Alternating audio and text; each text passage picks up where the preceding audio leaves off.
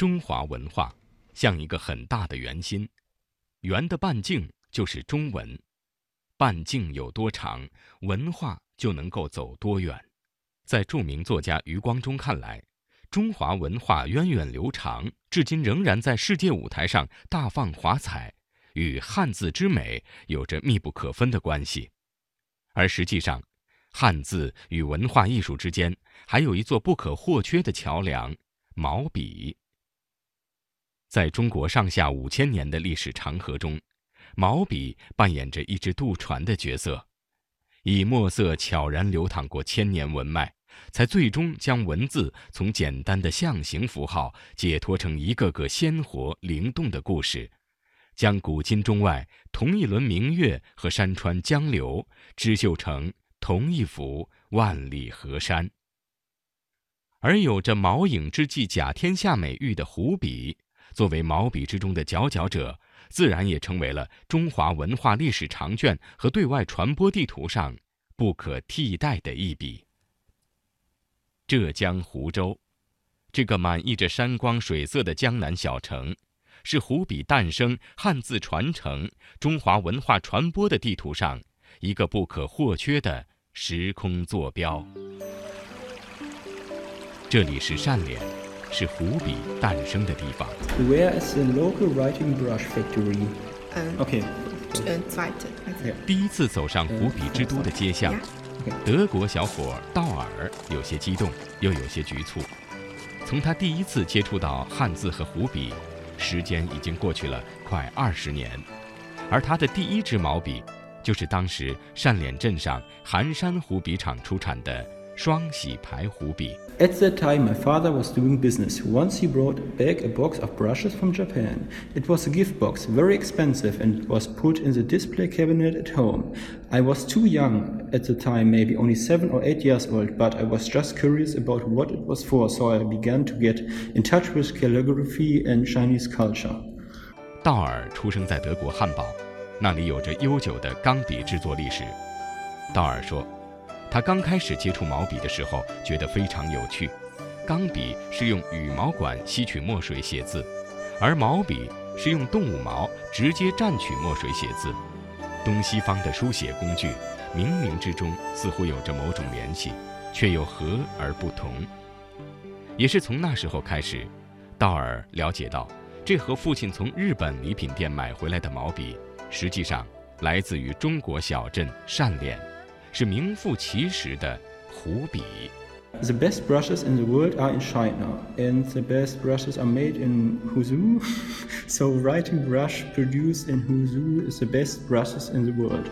能够被人如此称赞，湖笔的品质自然是过硬的。当地人告诉道尔，湖州笔工制笔讲求三艺四德。人美四德，叫简、细、严、洁。这个呢，就是一支湖笔要达到的境界了。在善联，随处可以感受到湖笔文化的氛围，制笔工艺在这里千古相传。看到湖笔繁复的制作工序，听到当地许多湖笔传说，道尔感慨万千。We can feel that the local people have a sacred sense of awe for the best brushes are made in Huzhou, which makes the craftsman conscientiously and meticulously complete their work and pass it down from generation to generation, which is very touching. I think this may be one of the reasons why it's so popular. 正像道尔感受到的那样，湖州笔工对湖笔的情感可以说神圣而且古已有之。弘治湖州府志记载：“湖州出笔，功遍海内。”这也就是说，除了制作湖笔之外，湖州笔工们还非常重视湖笔的推广，足迹遍布海内。千百年来，他们划着画舫，背着笔袋，走南闯北，逐步向外扩展经营，把湖笔推向了全国。民间传说，明代正德年间，善联有个叫沈林山的做笔生意人。摇了笔坊，沿着京杭大运河上京城去卖笔，想要拓展湖笔市场。那年刚好是大事之年，各地考生汇聚京华。入京后，沈林山手提雨伞，背着笔包，沿街叫卖。有位考生向他买了一支毛笔，带进了考场。考试时，只觉得得心应手，文思泉涌，得中头名状元。文武官员前来庆贺，打听状元郎的爱好。这状元对沈林山心怀感谢，言说他爱好湖笔之情。送礼之人纷纷向沈林山买笔。沈林山得以腰缠万贯回到家乡，新建了单脸镇。道尔还告诉记者，这次来中国，他还特意带上了最近从网上购买到的天官牌湖笔。他风趣地说：“本想带这支笔回家认认亲，却没想到这支湖笔的老家并不在单脸镇上。原来天官牌湖笔产自湖州王一品斋笔庄。”笔庄位置在湖州市中心，这家老字号创立至今已有两百六十多年的历史了。带着德国小伙的愿望，记者来到了这家百年老店。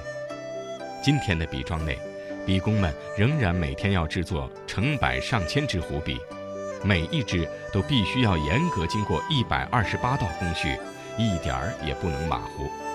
斋笔庄现任掌门人许建峰说。现在买毛笔专为写字的人确实比以前少了，但这并不代表湖笔销路就少。相反，越来越多的人把湖笔当成是收藏用的工艺品，或是走亲访友的礼品来挑选。因此，就湖笔的品质而言，甚至可以说比以前单纯用作写字工具时要求更高了。因为小小的一支毛笔，它在做的过程当中有一百二十八道工序，然后。它对时间、对地点、对记忆都是非常讲究的。这一点的话，应该说，在整个全世界来说的话，也只有我们中国人能够做到这么精细的一种一种呃一种操作、一种工艺。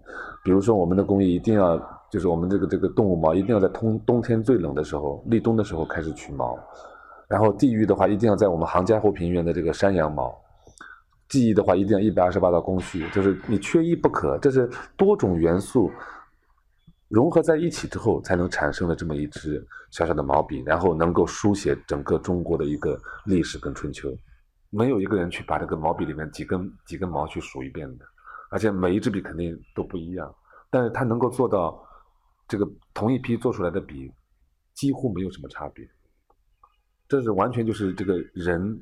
对于这个呃手眼心的这个结合，对于一种天然材料的一种把握，所以说我们这个整个这个毛笔在这个呃对外对外的一些交流也好，或者说是我们整个的一些呃对外的一些销售也好，我们始终觉得就是这个笔虽然是个载体，但是这个载体的话承载的是我们中华的五千年传统文化。跟随许建峰走进斋笔庄内的湖笔博物馆，最先映入眼帘的就是一幅湖笔在海外市场的销售路径图。从东南亚的日本、韩国、新加坡、印度，到远隔重洋的欧美、非洲国家，湖笔作为汉字的书写工具，其所到之处也是中华文化开花的地方。这张由无数轮船、飞机航线叠合起来的路径图，竟然与千年前开拓出的丝绸之路有着异曲同工之美。通过就是那张地图可以看得出来，就是我们这几年的话，其实像这个呃美国啊、欧洲啊，包括中东、包括非洲啊，呃，包括南美，呃，随着我们的一些这个国家的一些力量的延伸啊，很多时候我们有的时候接到的一些订单，不管不管大小啊。甚至有一些是在驻外的一些机构也会叫我们寄过去。在许建峰每年的湖笔订单里，有很大一部分都是来自国外的，其中有从海外直营店订购的，也有像道尔这样直接从网上购买邮寄到货的，甚至还有千里迢迢专程从国外飞来找他长期合作或者批量下单的，出口量一点儿也不小。以前的话，我们是比如说我们在日本的话，就是找一个经销商就够了。那现在的话，因为这个包括我们这个呃第三方支付啊，包括这个电电商这一块的这个兴起啊，第一个就是你你首先你这个经营的这种这种方式发生变化，第二个呢就是很多的这种你的客户是你之前根本想象不到的，哎你会觉得哦原来这这这个地方呢也会需要毛笔，以前的话我们必须通过中间商，那现在的话就是直接跟终端客户发生发生发生联系的，然后还可以交流。所以我们现在呃很多时候我们就觉得，呃，通过我们的这种这种呃销售的这种触角，其实就是一个中国传统文化它到达的地方。湖笔之所以享誉海内外，除了离不开笔工们的工匠精神和市场意识，也离不开历代书画名家的喜爱和推崇。从近代王羲之的求笔帖，到南朝智勇禅师的退笔种。从唐宋时期的颜真卿、苏东坡、米芾，到元代拆白笔合为一支的赵孟頫，再到现代的潘天寿、启功、郭沫若，无一不是爱笔、惜笔，并且在推广湖笔中发挥了重要作用的大家。在当代，也有不少为湖笔推广做出重要贡献的书家、画家。国内知名画家刘祖鹏就是其中代表。他说。自己与俄罗斯功勋画家谢尔盖·切尔卡索夫，可以说就是因为湖笔结下了深厚的友谊。我一个印象很深的，就是他带我到那个呃他们艺术学校的一个写生，是人体写生，有俄罗斯的那个模特这样。他呢是用油画笔画的，我呢是用毛笔画的。他一看到我这个毛笔。这样话呢，他很惊奇。他通过翻页跟我说：“你这个笔让我用用看。”我就给他一支笔，因为我带了好几支湖笔嘛，我给他的一支用。他一用之后，他叫起来了：“哎呀，实在很难掌握。”只有这个意思，他的神态就是很难掌握。因为这个毛笔一按下去的话，他就不知道怎么弹起来，怎么来使用。我们的提按、提按、东风、侧风都好使用。他就感觉到，哦，你中国的画家了不起，用这个毛笔能够画画。那么这样之后呢，我就送了几支毛笔给他，他就用这个笔呢，就放在他的画室里。他说我舍不得用，就是让到我画室里来的世界的画家都能够了解，我有中国有这样一位画家，他送给我的，他画的时候怎么样得心应手的，能够写生。我就作为一种中国文化的一个呃纪念吧。他说这样这样一件事情，就让我就感觉到我们中国的毛笔啊，也让外国人所一种欣赏跟敬佩。这件往事不仅让刘祖鹏结下了一段友谊，也让他对湖笔的认同感更深了。后来他有感而发地对这位俄罗斯画家说：“其实湖笔。”就是中国文化的一个缩影。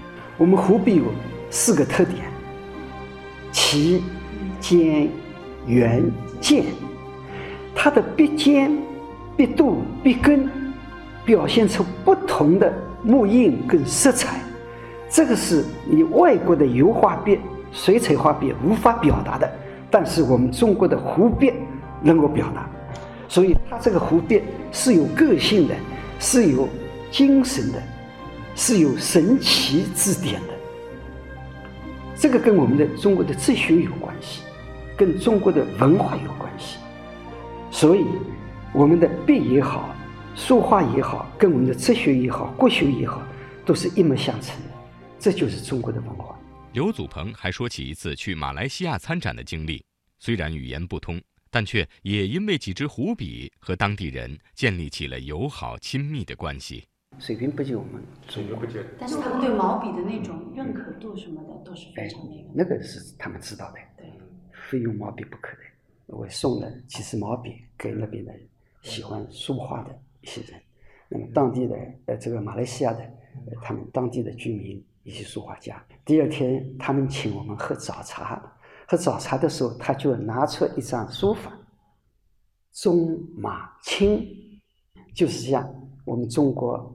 跟马来西亚的一种友好，一种亲情，我就感觉到毛笔是一种使用的一个工具，但是它也承载了我们两国人民这个友谊交往的变成这样一个载体。这张中马青这个书法一拿出来之后，我就感觉到话都不要说了，这张书法之作品就是代替了我们之间的很深层的。一种沟通，我们的毛笔，它在这个两国交往的时候起到这样的作用。